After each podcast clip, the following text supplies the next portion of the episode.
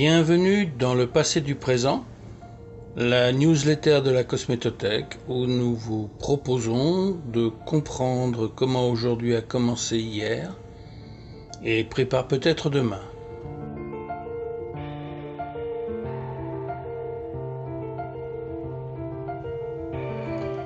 La cosmétique contemporaine. Il est toujours un peu difficile de segmenter les événements, mais il y a des périodes où les basculements sont plus significatifs que d'autres. La compréhension de ces mécanismes est souvent très importante pour comprendre les choses. Marguerite Yourcenar disait Un regard sur le passé, même lointain, peut permettre de comprendre mieux les problèmes du moment.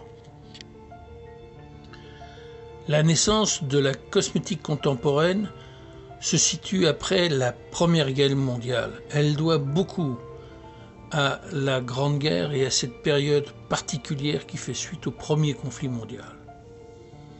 Plusieurs produits seront issus des technologies du moment, comme par exemple le vernis angle, qui tel qu'il est aujourd'hui descend presque directement des vernis cellulosiques développés à partir du stock inimaginable d'explosifs à base des nitrocelluloses qui avaient été accumulés. Surfant sur l'émergence de l'industrie automobile et de ses besoins considérables en peinture, il va envahir le monde pour venir jusqu'à nous presque comme il y était entré. Le beauty micrometteur ou calibrateur de beauté de Max Factor des années 20 aboutira, lui, de nombreuses décennies plus tard à l'analyse morphométrique et les logiciels d'analyse d'image du visage d'aujourd'hui qui permettent de faire des analyses automatisées. Nous sommes entrés dans une période qui maintenant est centenaire par rapport à ce moment. Je suis de ceux qui pensent qu'il est important de savoir ce qu'il s'est passé à ces moments-là pour comprendre notre période et peut-être celle qui va venir une superbe émission dans la série Concordance des temps, comme toujours, revient sur les années folles en France, ses égéries et ses modes. En suivant le lien qui est dans la contribution, vous pourrez découvrir toute une série d'éléments ou d'anecdotes que vous ignorez peut-être. Mais à croire que le monde s'est donné le mot puisque dans un autre contexte, celui de la sortie de crise actuelle, Slett nous parle également des années folles, cette fois-ci avec un regard un peu plus interrogatif. Vous trouverez le lien sur la contribution de la cosmétothèque. À cette époque, les avancées les plus spectaculaires se feront autour de phénomènes socio-économiques. Les avancées technologiques se sont passées quelques décennies avant. Les nouveaux ingrédients viendront plus tard.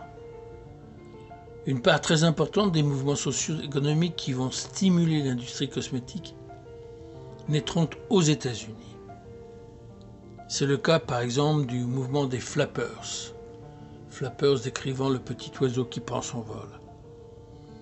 Il donnera une impulsion formidable, conduira à des changements structurels fondamentaux comme le droit de vote des femmes aux États-Unis qui ne viendra en Europe que beaucoup plus tardivement. Associés à des changements importants, les usages et attitudes vont être bouleversés. On se coupe les cheveux, on raccourcit les robes.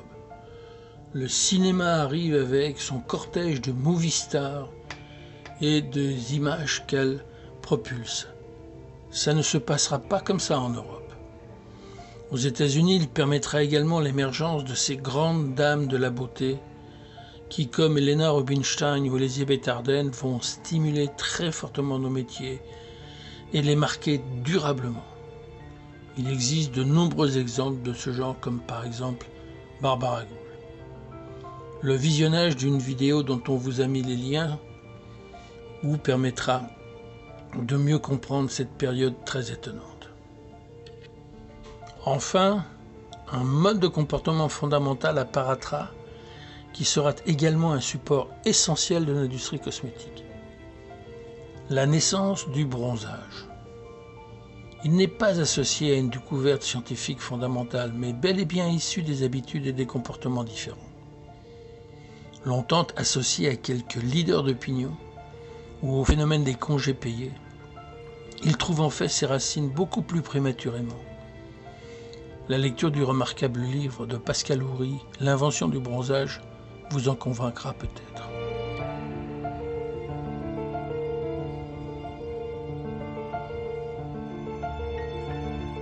Les ingrédients vedettes de cette période sont presque tous regardés aujourd'hui négativement. Et pourtant, utilisés largement et vendus à des millions d'unités, les huiles minérales, la vaseline, les acides gras, les esters d'acides gras, les alcools gras, la glycérine, les filtres chimiques avec lesquels on fera les premiers produits solaires et autres, ont fait pour une grande partie des succès colossaux. Certains produits sont encore existants, quelquefois vendus par milliers d'exemplaires, comme par exemple la petite boîte bleue. A-t-on vraiment fait mieux depuis? On nous dit que l'on fait plus sûr et plus responsable maintenant, comme si ceux d'alors faisaient exprès mal et dangereux. Le concert de louanges qui accompagne actuellement les démarches du moment ne conduit finalement qu'à refaire à peu près la même chose autrement.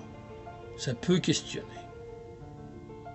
Sans parler du retour à quelques trucs qui nous, nous présentent comme étant une révolution, mais qui ne sont en fait qu'un renouveau. La cosmétique solide et sans eau. Et cette myriade de référentiels qui ont tous en commun d'interdire ceci ou d'interdire cela sans proposer de solution de remplacement. Pour découvrir ou redécouvrir cette formidable période et sa corde d'événements, où beaucoup de choses propres à nos métiers sont apparues, je vous invite à écouter ou à lire ou relire les différents éléments qui sont joints à ce billet d'humeur. Je serai probablement catalogué de rétrograde passéiste ou de vieux machin. Mais ce n'est pas grave, surtout si quelques-uns reprennent le flambeau et continuent d'essayer de faire mieux, et pas simplement pareil autrement. Ce qui est une tendance qui se décide, mais encore trop timidement. On ne progresse pas en construisant sur des ruines, et ce n'est pas en prétendant démystifier ce qui se faisait avant, ou en oubliant les avancées, que l'on innove. Une formidable période s'ouvre devant nous à la suite de cette crise majeure. Toutes les crises ont généré des innovations radicales. Elles ont fait progresser les choses, mais pas simplement en proposant de nouveaux référentiels restreignant certains usages ou certaines pratiques. Voilà pour ce petit billet d'humeur. Vous trouverez les liens qui vont bien avec sur la contribution de la cosmétothèque en attendant, bonne lecture ou bonne écoute, ou les deux.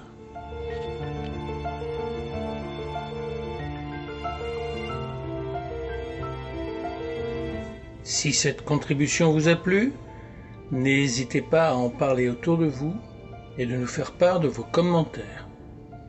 Ce podcast est une production originale de la Cosmétothèque. Il a été écrit et présenté par Jean-Claude Le Joliffe est réalisé par Denis Cantrel. Pour ne rater aucun épisode, abonnez-vous sur une de vos plateformes habituelles de podcast ou écoutez-les directement sur le site de la Cosmétothèque www.cosmétothèque.com.